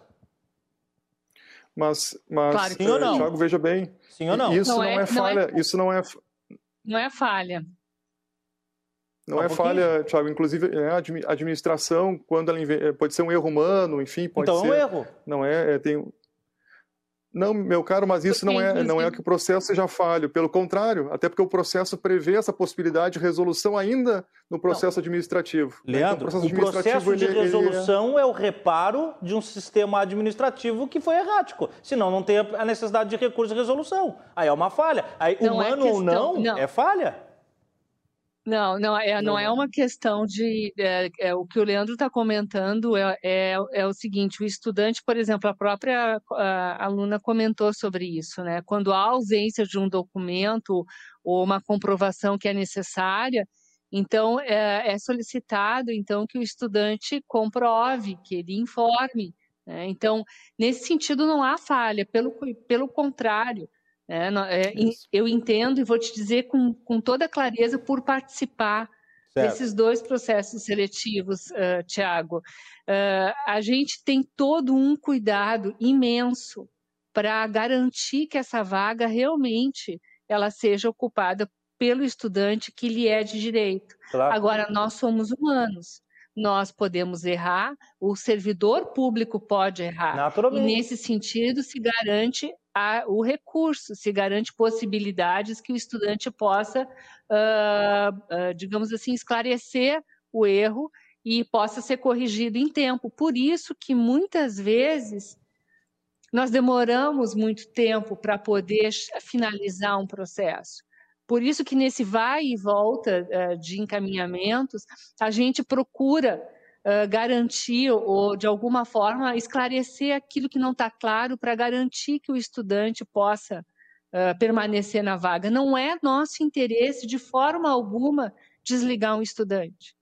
Só que nós precisamos reconhecer que, principalmente antes da própria lei, Uh, quando se começou reservas de vagas, principalmente para PPIs, uh, muitas, uh, muitas fraudes aconteceram. Né? Então, hoje, inclusive, deveria se estar discutindo não só PPIs, mas também identificação de gênero, tá? deveria se fortalecer a discussão em torno da, da deficiência, né? Então, tem várias outras questões que, por conta dessa experiência, precisam ser agregadas a essa legislação. Olha só, uma outra falha imensa: nós não temos uma lei de assistência estudantil, nós temos um decreto. Então, o decreto por si só mostra a fragilidade de um processo que deveria garantir a inclusão de um estudante ou o acesso do estudante ao ensino, mas dá a condição de promover uma lei para ter assistência efetiva de permanência desse estudante, especialmente o estudante oriundo das ações afirmativas. Certo. É, então, uh, tem muitas questões, como o próprio Leandro falou, uh, que muitas vezes fazem as pessoas não quererem falar porque expõem fragilidades, fragilidades humanas, fragilidades que machucam o estudante, que uh, nos angustiam como sociedade e que muitas vezes a gente faz questão de não falar sobre elas.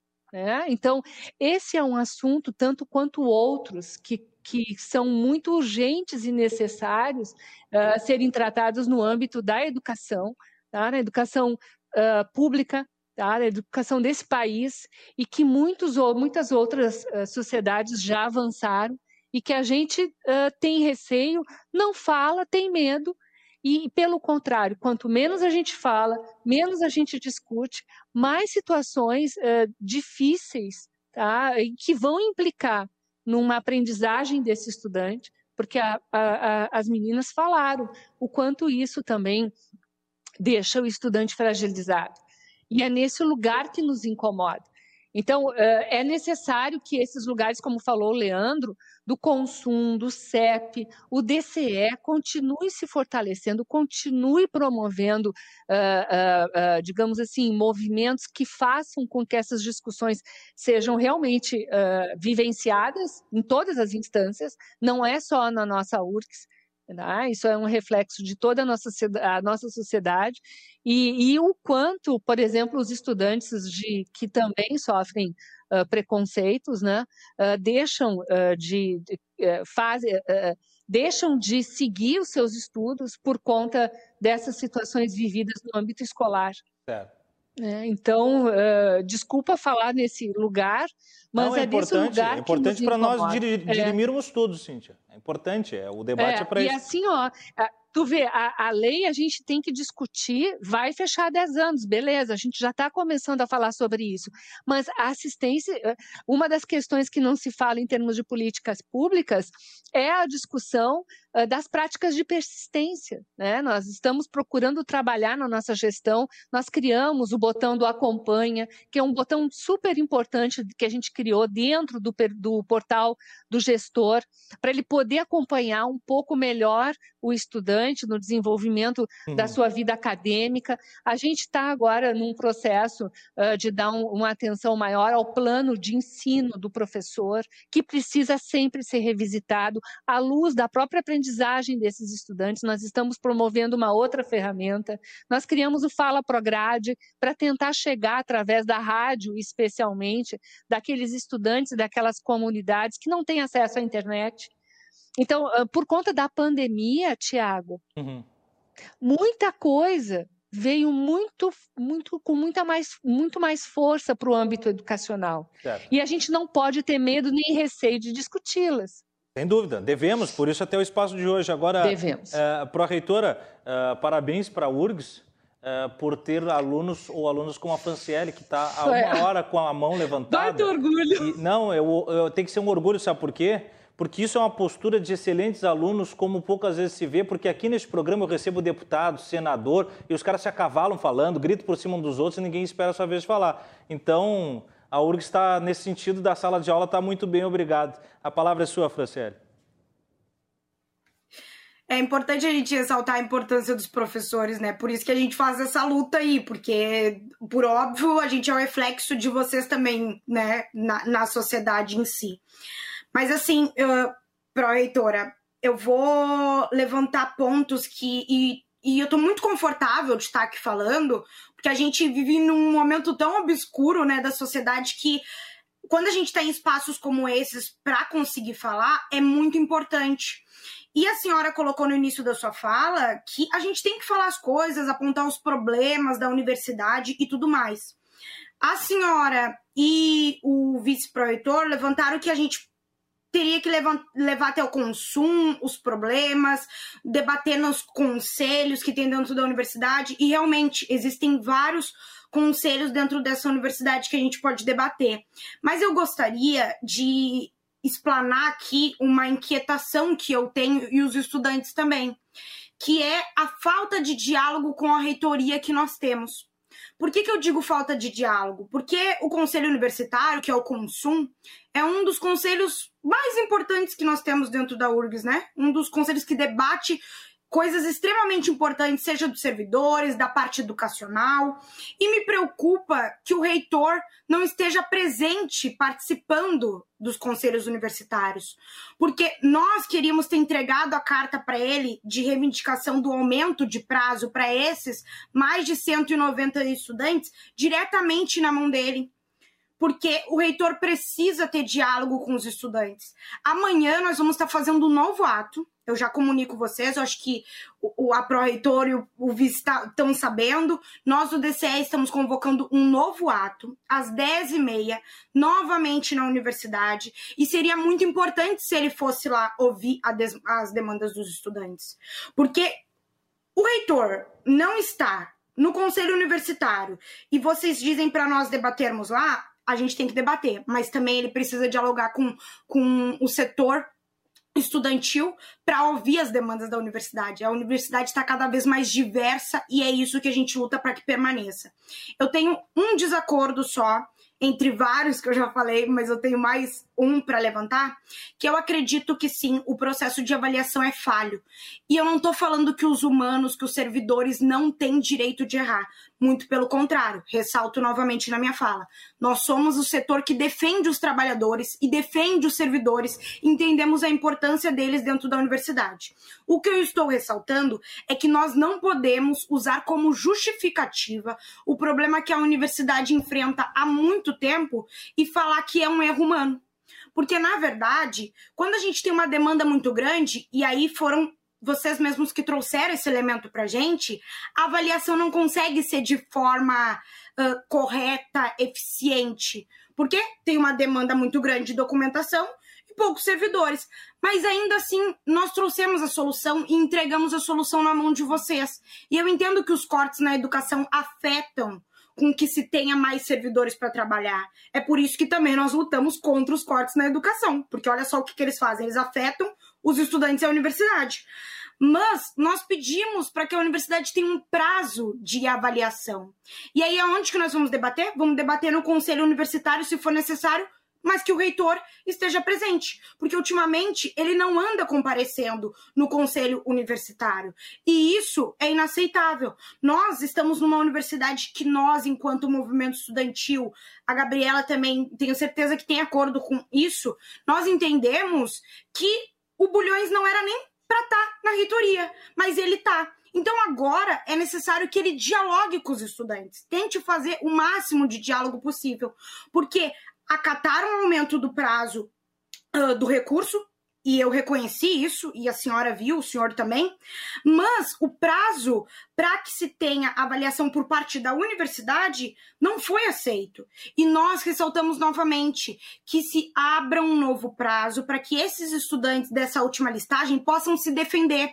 No direito, a gente aprende que as pessoas têm direito à defesa, e todo mundo tem direito à defesa na sociedade é necessário que esses estudantes possam entregar a documentação se for por falta de notificação, dificuldade do acesso ao documento, se não conseguiu comparecer à, comissão, porque a senhora trouxe o um elemento na sua fala que foi a pandemia.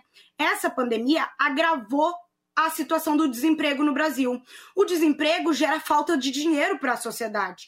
Tem estudantes que não têm recurso para ir até o banco pegar o papel, tem estudantes que não têm dinheiro para comparecer na comissão. Essa é a realidade da Universidade Federal do Rio Grande do Sul, que novamente eu vou ressaltar aqui. Porque a gente viveu há muito tempo numa sociedade que se fechou para a realidade mas nós temos que cada vez mais ressaltar. A gente vive num país em que a desigualdade assola todos os dias a vida de diversos estudantes, diversas pessoas da periferia. Então a gente precisa entender que a universidade tem que estar preparada para receber gente como a gente, gente como eu, gente como a Gabriela, como esses 190 estudantes que foram desligados. E se precisa de preparo, que conte conosco que conte conosco para conseguir auxiliar uh, a universidade. A gente já faz isso há muito tempo, a gente prepara diversos recursos para os estudantes entregarem.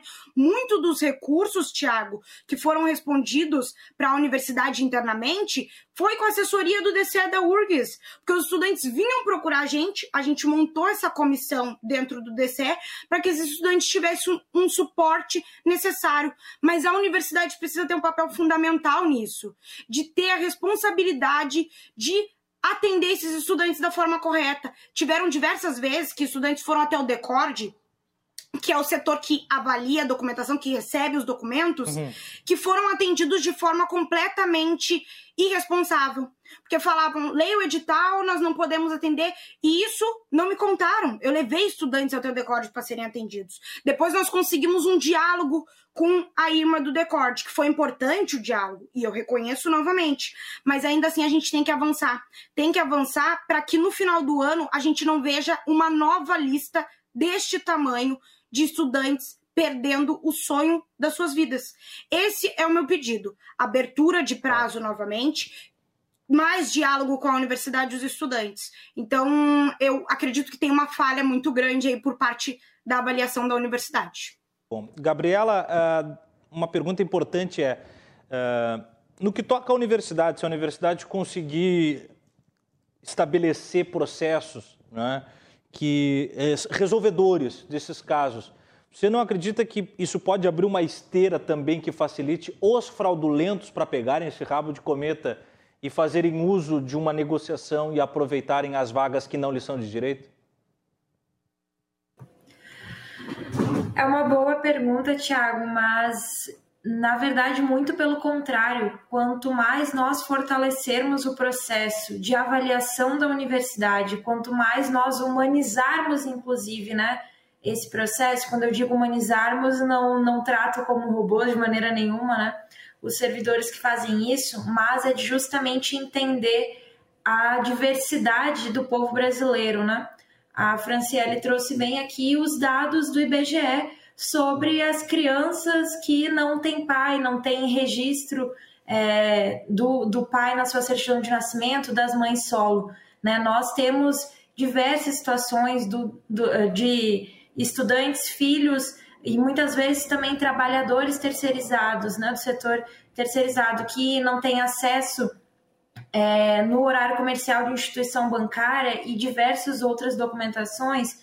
É, é preciso que a gente que a universidade esteja mais atenta a isso, uhum. esteja mais sensível a isso, e a partir disso nós conseguiremos daí sim ter um processo é, justo, organizado, otimizado também, né? É, nós não queremos de nenhuma maneira é, facilitar é, que a universidade seja acessada por fraudadores, apesar de que a universidade pública deve ser direito de todos. Então, nós não, deveri, não Todo, deveríamos estar tratando da... Não, peraí, Gabriela. A universidade deve ser direito de todos, mas eu particularmente tenho casos que eu sei de uma menina branca que ocupou uma vaga de preto. Aí não, né? A universidade pode ser de acesso de todos, de nenhuma, mas cada um dentro, de cada um dentro do seu Thiago, quadrado, né? Não, pode ficar tranquilo. De nenhuma maneira eu defendo. É, não, eu nós sei. defendemos é só, é só porque, como, como, é TV, trago, viu, Gabriel? Como é TV, às vezes Oi? tem os recortes, a gente tem que deixar bem clara a fala para estar tá Não, sempre claro. Mas o que eu trago aqui é que a universidade tem que ser um direito de todos e que deveria ser acessada por todos. E, inclusive, as cotas são para corrigir um problema estrutural que a gente tem no nosso país, que leva os jovens de baixa renda, que leva os jovens negros, que leva os jovens indígenas é, a não conseguirem acessar a universidade né, de maneira nenhuma otimizar o processo das matrículas é, vai fazer com que fraudadores possam ingressar na universidade, muito pelo contrário, vai fazer com que os estudantes, é, no caso das cotas, né, que têm direito é, àquelas ações afirmativas, possam ingressar e não sejam submetidos a essa pressão psicológica que hoje são, né, de não é. saber se vão de fato é, poder estudar na universidade, de terem muitas vezes, é, de serem muitas vezes expostos a processos como têm sido expostos, né? A Franciele trouxe aqui, já tive contato também com diversos outros casos é, parecidos, até, até piores, né? Então nós precisamos é, garantir, primeiro de tudo, que esses estudantes que têm direito possam acessar. Porque hoje sim é, existem mais estudantes que têm o direito sendo barrados do que possíveis fraudadores tentando entrar na universidade. É, é, é imprescindível que isso aqui fique bem é, esclarecido entre nós. Né? Nós precisamos garantir a defesa da universidade pública, gratuita, de qualidade, que isso seja construído dentro da nossa universidade também. Né, dentro dos processos da universidade, concordo, Cíntia, que nós precisamos debater o PINAIS enquanto lei porque assim como a Franciele trouxe assistência estudantil, não adianta só entrar, nós precisamos permanecer na universidade, né? É, usar e gerir bem o dinheiro público uhum. é garantir com que os estudantes que ingressam na universidade possam sair dali com seus diplomas e contribuírem para a sociedade enquanto profissionais também, né? Então é muito importante que a gente consiga garantir o acesso e é muito importante que dentro da nossa universidade também nós consigamos garantir o diálogo. Eu não acredito, particularmente, né, que com um reitor interventor nós vamos conseguir algum nível de diálogo, já que o mesmo desrespeita o principal conselho da nossa universidade, mas de qualquer forma é, me sensibilizo aqui e também acredito, fruto do bom debate que nós temos feito, que da parte dos, dos pró-reitores aqui é, existe uma vontade de fazer com que esse processo dê certo, mas nós precisamos arregaçar as mangas, nos debruçar muito sobre isso para fazer dar certo, para garantir que a lei de cotas seja respeitada dentro da universidade, que nós não tenhamos nenhum cotista menos, né? Quando nós entoamos, inclusive, essa frase, é, ela não é só da boca para fora, né? Realmente, hoje, nós não podemos deixar com que a nossa universidade é, tenha algum cotista menos. Nós queremos garantir que todos os cotistas possam estar dentro da universidade e isso, infelizmente, ainda não é o cenário é, dentro da nossa universidade. Bom, nós vamos para mais um rápido intervalo e voltamos com o fechamento, as falas finais, o último bloco do nosso Cruzando as Conversas. Você não pode perder, em dois minutos a gente está de volta. Não sai daí.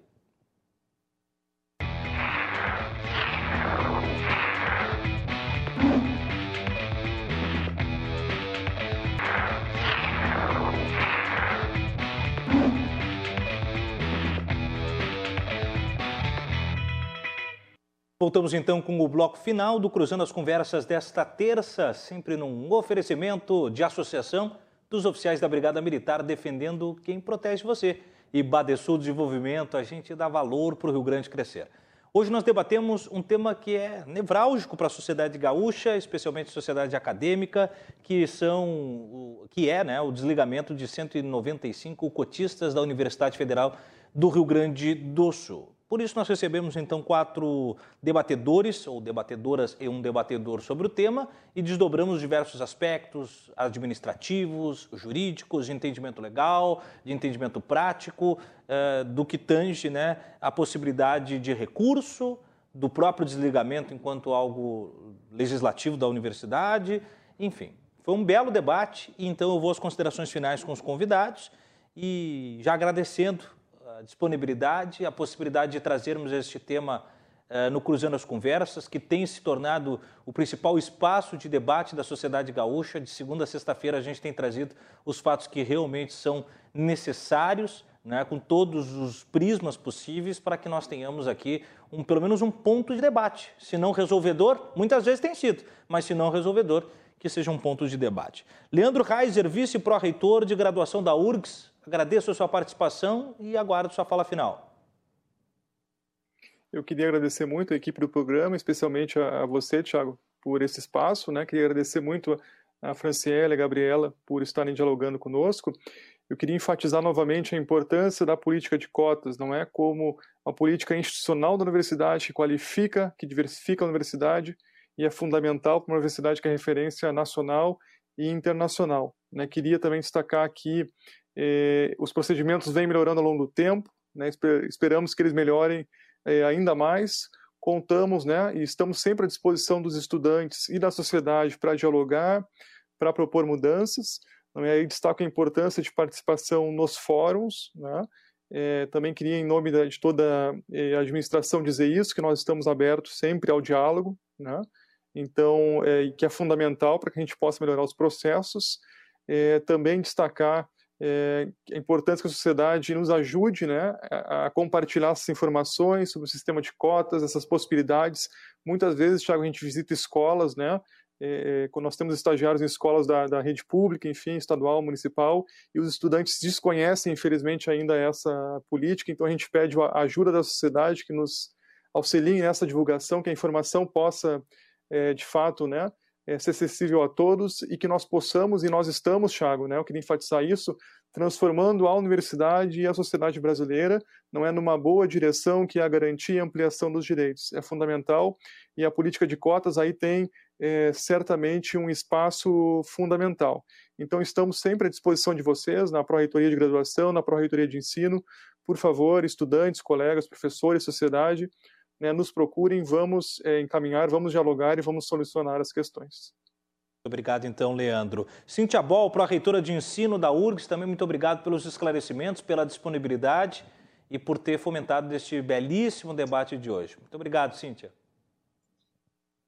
Eu que agradeço a oportunidade de estar aqui com, as, com, essas meninas que nos dão cada dia mais orgulho, ela, os nossos estudantes. Hoje mesmo nós tivemos vacinação na universidade, eh, começando hoje, uma vacinação que incluiu, inclusive, os servidores terceirizados, né, que reconhece os servidores terceirizados e os incluiu porque também entendemos que não é nenhum favor, pelo contrário, é direito né, e é dever da universidade de incluí-los. Então, isso foi hoje um dia muito marcante para nós. Agradecer a possibilidade da gente estar aqui né, e, e dizer para os colegas Uh, posso chamar de colegas, porque essa gurizada que está aí uh, no DCE estudando conosco, em breve também vão estar tá ocupando aí lugares no serviço público, então não faz mal de chamar de colegas, de dizer que não é só o consumo, não é só o CEP, não é só a Congrade ou, ou o Conselho da sua unidade. Uh, meu WhatsApp, a Ana Paula, agora mesmo na CGP nós temos três vagas lá na nossa comissão permanente da graduação que foi criada na nossa gestão. É muito importante que o DCE esteja conosco. Então, assim, meu WhatsApp, meu, por favor, sabe, fiquem super à vontade, conversem comigo, com o Reiser, a gente está aqui justamente pela, por conta da própria palavra, né? Servidor público, né? Então, uh, isso faz parte e deveria fazer parte de todo servidor público. Essa ação não é nenhuma, não é nada também diferente do que deveria ser. Uh, queria dizer que agora nós vamos ter o Portas Abertas, que é uma oportunidade super importante que o, o Heiser comenta de mostrar a nossa universidade, apresentar muitos muitos, muitos estudantes acham que a URGS é paga. Então, o Portas Abertas faz um, um serviço social muito importante né, quando ele, ele responde né, lado a lado para esse estudante que não é gratuito, porque custa muito caro uma vaga pública, né? Uh, a gente sabe que cada estudante que está conosco reconhece o quanto é caro estar conosco estudando, sabe do compromisso que é ocupar essa vaga pública. Então, o nosso estudante tem cada vez mais clareza que ele não estuda de graça, ele sabe disso. Então é muito importante que esse estudante que está por vir para estudar conosco ele reconheça uh, que muitos de nós pagamos para que ele esteja ali. Então que ele entre, valorize, conclua o seu curso, conte com a gente, né? Então isso é super importante. E não só a questão de fazer a graduação, mas pensar especialmente num pós-graduação, seja pós-graduação de mestrado, doutorado ou um curso de especialização. Nós estamos, inclusive, com um GT em andamento, um GT que está estudando as políticas das ações afirmativas no âmbito da nossa pós-graduação. Sexta-feira passada a gente participou de um debate com a UFRJ, foi muito importante, porque essa experiência de construir uma política de ações afirmativas no pós-graduação é muito importante para nós, como universidade, como sociedade gaúcha, né, com a importância que a universidade tem. Então, não só concluir a graduação, mas permanecer também conosco uh, no pós-graduação, também através das próprias cotas. Então, eu teria muita coisa para falar. Fico muito feliz de estar aqui, apesar Bom. de todo o frio e apesar de toda a situação da pandemia. Te agradecer demais, Thiago, pela oportunidade. Conta com a gente sempre que tu quiser, a gente vai estar aqui. Tá? Nós que agradecemos, é Cíntia. Isso. E o frio a gente esquenta, a gente esquenta o frio, podendo oportunizar resoluções que são de interesse público, sem dúvida nenhuma. Gabriela Silveira, vice-presidente sul da Uni, também muito obrigado, Gabriela. Suas considerações finais e da mesma maneira deixando sempre a RDC TV à disposição para as pautas que vocês tiverem. É, agradeço o Tiago, a RCTV também, é, pelo convite. É, quero agradecer a todos aqui que estiveram comigo é, nessa mesa também. Acho que o debate foi bem produtivo. É importante também que entre nós nós consigamos é, fazer esse debate com qualidade, mas que também a comunidade é, interna e externa da nossa universidade que acompanhou o debate possa compreender um pouco melhor um pouco dos, um pouco dos elementos né, é, que perpassam por toda essa discussão sobre os desligamentos, mas sobre também a lei de cotas. Né?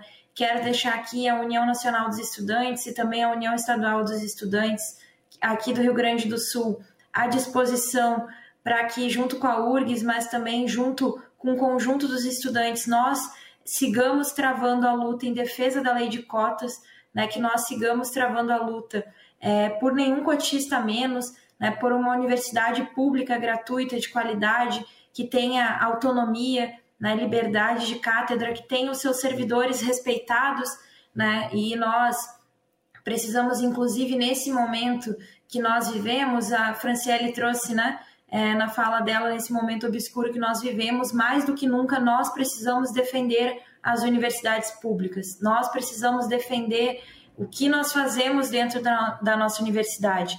E apesar das divergências e apesar de algumas insuficiências, inclusive muitas delas que nós identificamos uh, serem causadas por conta da falta de verba para as universidades públicas, nós ainda precisamos defender esse patrimônio é, e aqui em especial para o povo gaúcho, que é a Universidade Federal do Rio Grande do Sul, inclusive conseguindo garantir com que é, não só os jovens, mas é, os jovens de hoje em dia consigam sonhar e entrar na nossa universidade, que a URGS continue sendo e para aqueles que deixou de ser, volte a ser um sonho, que nós consigamos ter muitos jovens de escola pública, pretos, pardos, indígenas, jovens da periferia, é, com deficiência, ingressando na nossa universidade, como a Cintia falou, se graduando, mas também realizando mestrado, doutorado. Nós queremos cada vez mais que a universidade, ela precisa ter esse papel, tenha cara de povo, seja construída pelo povo e para o povo.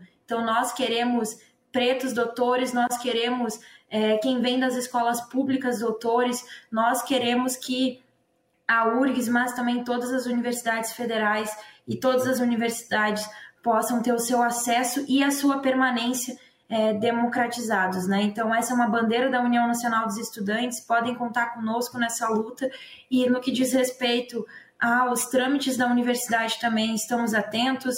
Sou representante discente no Conselho de Ensino, Pesquisa e Extensão e tudo que cabe ao debate do CEP também eu faço lá e tem uma turma aí né, dos estudantes, dos representantes discentes também, é, que travam lutas nesses conselhos, mas na universidade como um todo. Então, no que diz respeito ao movimento estudantil, aos estudantes, nós seguiremos é, lutando para garantir que nenhum cotista fique de fora da nossa universidade e que a URG seja cada vez mais popular. Muito, Muito obrigada e uma boa noite a todos e todas. Agradecemos, Gabriela. E Franciele Rodrigues, membro do grupo de trabalho de matrículas do DCE, aluna da Universidade Federal do Rio Grande do Sul. Muito obrigado, Franciele, por né, trazer também o seu ponto nesse debate e incrementar ele com as vertentes que são necessárias para que ele se estabeleça na seara pública. Muito obrigado, Franciele. Bom, gente, queria agradecer também. Boa noite para todo mundo, né? Dentro do possível, que a gente tenha uma noite agradável. Queria ressaltar, então, que nós, ah, junto com né, o apoio jurídico que o DCE tem, a gente vai entrar com uma ação né, de mediação para conseguir dialogar com a universidade sobre esses 195 casos. É importante ressaltar isso agora no final, aqui também para vocês entenderem o que, que tem de andamento. Queria reforçar a questão do ato amanhã, às 10h30, na universidade. Todo apoio é necessário, porque a nossa luta vale a pena, né? Afinal, a gente está em meio a uma pandemia que, se tem vacina, é graças à universidade pública, graças à ciência, aos estudantes, aos servidores, e isso é importante ser ressaltado. Mas também eu queria trazer um último elemento, que as ações afirmativas, novamente, são extremamente importantes e todo mundo trouxe na sua fala, mas a nossa luta pela permanência desses estudantes vai seguir e é muito necessária. Em meio à pandemia, a população negra e a população pobre é a que mais tem sofrido em meio à pandemia. E a gente precisa ressaltar isso e ressaltar a importância da universidade nas nossas vidas. Então, é importante que a Cíntia esteja aqui, a pró-reitora, o vice-pró-reitor, para estar tá dialogando com a gente, é isso que a gente quer que siga. E esse diálogo é necessário também na universidade, né? É importante aqui na TV, mas dentro da universidade é mais importante ainda. Então, agradecer o Tiago, agradecer a Rede CTV e dizer que contem com a gente para seguir na luta por esses estudantes aí, porque ninguém fica para trás e nós fomos os primeiros da nossa família a entrar na universidade pública e vamos lutar até o fim para que a gente não seja os últimos. Muito bom, muito obrigado, Franciele, Gabriela, Cíntia, Leandro e a você que esteve conosco até agora, com a produção da Evelyn Lopes e da Mariana Soares, com a supervisão de jornalismo da Fernanda Bierhaus. O Cruzando as Conversas vai ficando por aqui, volta amanhã às 10 da noite. Mas você tem encontro marcado já amanhã bem cedinho, 9h30. Armando Burdi e Yasmin Luz te esperam com o Manhã RDC. Depois de tarde, né, você confere o portal RDC também, trazendo as principais informações. O jornalismo local que é feito para você e por você. Uma boa noite a gente se encontra amanhã. Tchau.